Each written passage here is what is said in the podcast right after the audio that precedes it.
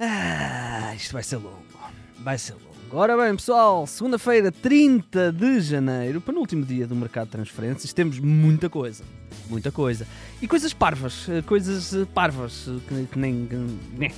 Ahm, vamos lá então, vamos lá então. Ora bem, para já, ninguém gosta de treinar. Enzo Fernandes não treinou no Benfica para ir para o Chelsea. Pedro Porro não treinou no Sporting para ir para o Tottenham. Vamos lá então por partes.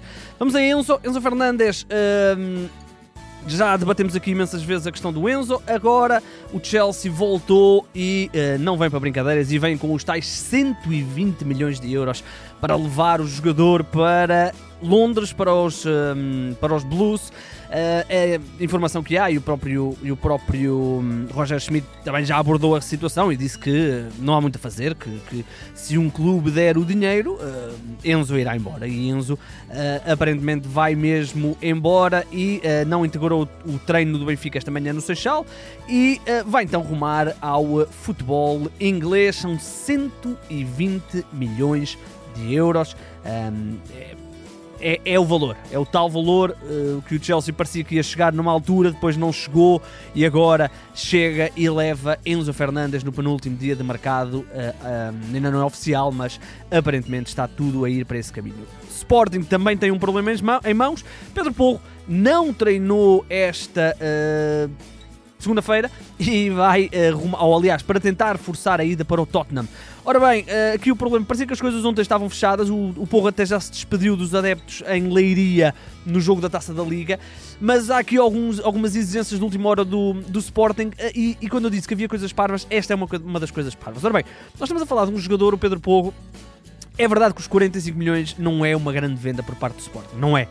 Ah, mas é o que é, é, é a cláusula que o Sporting colocou no contrato de Pedro Porro. Ahm, e, e aquilo que, eh, portanto, chegaram a um acordo e depois, eh, por questões de impostos e algumas verbas, o Sporting estar aqui, no fundo, a, a dificultar a ida do Porro, eh, cria duas situações. Primeiro, que o Porro claramente fique chateado com a situação. Nós estamos a falar de um jogador que se- eu não tenho, não se faço ideia quanto é que ganhou o Porro, mas vamos imaginar que ele ganha 100 mil euros. É possível, é, é, eh, por, por, por, vamos imaginar que ele ganha 1 milhão de euros por ano, provavelmente vai ganhar 5 milhões para o Tottenham ou qualquer coisa assim do género. Portanto, estamos a falar da vida de um jogador que é imigrante, que é espanhol e que está em Portugal, eh, não tem nenhuma ligação histórica ao Sporting a não ser esta passagem e, portanto, eh, estar a dificultar a ida, eh, tal como ao Benfica, por exemplo, com o Enzo, é no fundo estar a criar um problema dentro do plantel. O jogador aparentemente não treinou, o 0-0 abordou o Sporting sobre a situação, o Sporting disse que ele está devidamente autorizado a não treinar, vale o que vale. Eh, vamos ver o que é que vai acontecer com o Porro. Seja como for, o Sporting está a pouco mais de 36 horas do fecho do mercado. Uh, se o Porro realmente sair, nós não estamos propriamente a ver onde é que estará o lateral direito substituto. Já se falou do Bellerin, já se falou uh, do Lamptey. Para já não há nada de especial, portanto, vamos ver o que é que o Sporting vai fazer até o fecho deste mercado. Estou extremamente curioso para ver como é que esta questão do Porro se vai. um, Uh, se vai uh, fechar. E para quem acompanha os podcasts do 00 sabe que eu até sou um, tenho uma, uma costelinha do Sporting e portanto estou extremamente curioso para ver se o Sporting vai criar aqui um problema por questões de questões que não fazem sentido, vamos ver. Por outro lado, o Sporting já se reforçou com Osman um, Osmane Diomandé. Uh, é um valor uh, pesado para este jogador. Falamos de 7 milhões e meio, hum, ainda com uma percentagem do passe e mais umas questões de bónus. Pode chegar aqui quase aos 10, 11 milhões de euros. uh, por um jogador que estava na segunda liga, emprestado pelo Midtjylland ao Mafra. Hum, aparentemente vai fazer exames médicos ainda hoje, segunda-feira, e poderá ser oficializado na terça-feira. E com a chegada de uh, Diomandé uh, na Alemanha, e o 00 também já confirmou isto, Uh, está-se a falar que o Eintracht Frankfurt está a tentar o empréstimo de uh, Jeremiah uh, St. Just. Uh, o Sporting terá rejeitado a primeira abordagem, mas vamos ver o que é que o mercado vai, uh, vai ditar. Uh, é verdade que o St. Just, uh, quando jogou, mostrou coisas interessantes, mas os problemas físicos são realmente uh, assustadores para este lateral, uh, para este defesa central e, portanto, estou curioso para ver se o Sporting com a chegada do Diomandé uh, o que é que vai fazer. Eu, eu diria que o St. Just vai ser um jogador para manter para, para o Sporting e, e que mais cedo ou mais tarde irá ser titular, mas os, os problemas físicos são realmente acumulam-se e, e ele não consegue grande consistência. Vamos no instantinho até Barcelos, duas coisinhas. Primeiro, a questão de Fran Navarro, o Celta de Vigo subiu a parada e está uh, a atacar o, uh, o, o o avançado Fran Navarro do Celta de Vigo. Neste momento o Celta está nos 3.5 milhões de euros. Uh, o Gil Vicente já fixou o valor no, uh, nos 4. Aparentemente, e segundo o 00 sabe, há otimismo total de que Fran Navarro vai ser reforço dos, do Celta de Vigo e, portanto, vamos ver se o Gil Vicente consegue segurar ou não o Fran Navarro. Como nós sabemos, Fran Navarro, abono de família, 24 anos, leva esta temporada já 15 golos depois no ano passado ter feito 16 é um namoro antigo do Celta. Carlos Carvalhal gosta de Fran Navarro, quer ter Fran Navarro. O Gil Vicente pode estar aqui na iminência de fazer a sua maior venda de sempre. O Gil Vicente, que apresentou nesta segunda-feira um jogador, falamos do defesa central brasileiro Gabriel Pereira, que alinhava no Vila Franquense da segunda Liga. O jogador assinou um contrato por 3 anos e meio. era, um, era um jogador que estava a, a, a dar boas notas na segunda Liga, 18 jogos nesta, nesta temporada, no ano passado, uh, emprestado pelo Volta Redonda 31, agora em definitivo no Vila Franquense, e portanto houve certamente dinheiro a trocar mãos entre o Gil Vicente e o Vila Franquense. Portimonense já vai em muitos reforços, 9. Este, o nono chama-se. São tantos que eu sem querer agora fechei aqui a ficha do, do pobre do homem.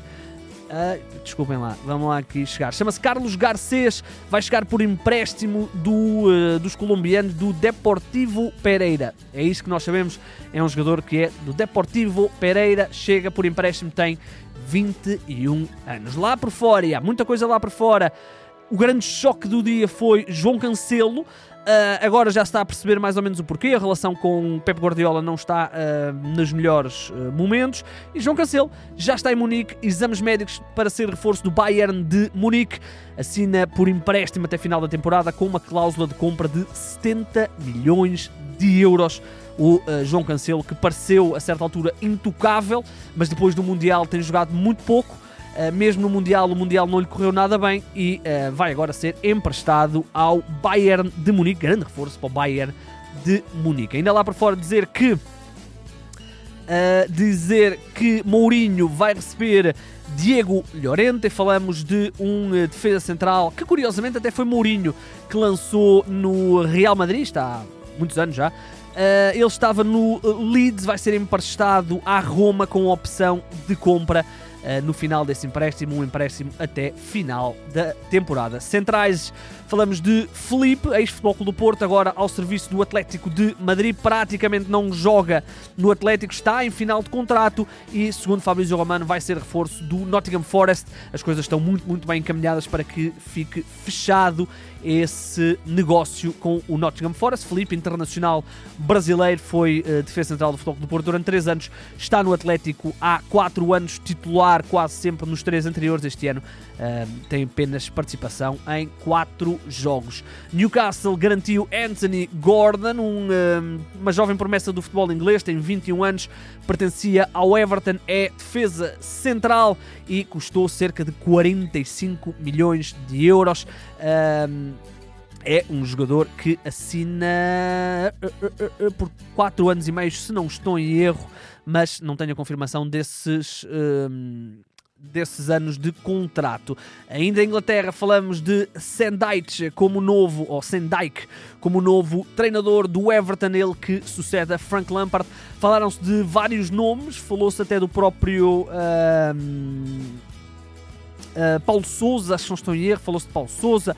Uh, falou-se também uh, alguns nomes, agora não me estou a lembrar quais eram os nomes, nós falámos aqui, mas o uh, treinador do Everton é Sean Dyke, o técnico que estava no Burnley na época passada. Um, e agora é o novo treinador do Everton, o Everton que está a fazer uma péssima temporada e está a lutar para não descer. Falamos ainda de uh, Inglaterra, João Gomes é reforço do Wolverhampton para as próximas 5 épocas e meia. Uh, ainda há aí outra opção, é um jogador que esteve no Flamengo e custou cerca de 17 milhões de euros à equipa de Rulan Lopetegui, médio defensivo. Já tínhamos falado aqui uh, desta situação, agora está oficializada a questão do João Gomes. Também estamos muito em Inglaterra. Agora, em vez de falarmos do Fulham, treinados pelo Marcos Silva, uh, eles que estão a ser uma das grandes sensações da Premier League, garantiram o, uh, ou vão, estão muito perto de garantir Sasa Lukic, um médio internacional sérvio que vai custar cerca de 9 milhões de euros vindo do Turino, sendo que a questão do Cédric Soares ainda não está fechada, meus amigos. Nós já tínhamos dado aqui isto quase como fechado. Cédric, emprestado pelo Arsenal ao Fulham, não é fechado. Uh, e aparentemente a negociação não está fácil. Uh, ainda é possível, mas para já não está fácil esta questão. Vamos a Espanha num instante. Aliás, vamos, a, vamos continuar na Inglaterra porque Diogo Monteiro vai ser reforço do Leeds. Quem é Diogo Monteiro? É um internacional jovem, uh, sub-19 português, que já está em Inglaterra para fazer exames médicos. Notícia do Mais Futebol.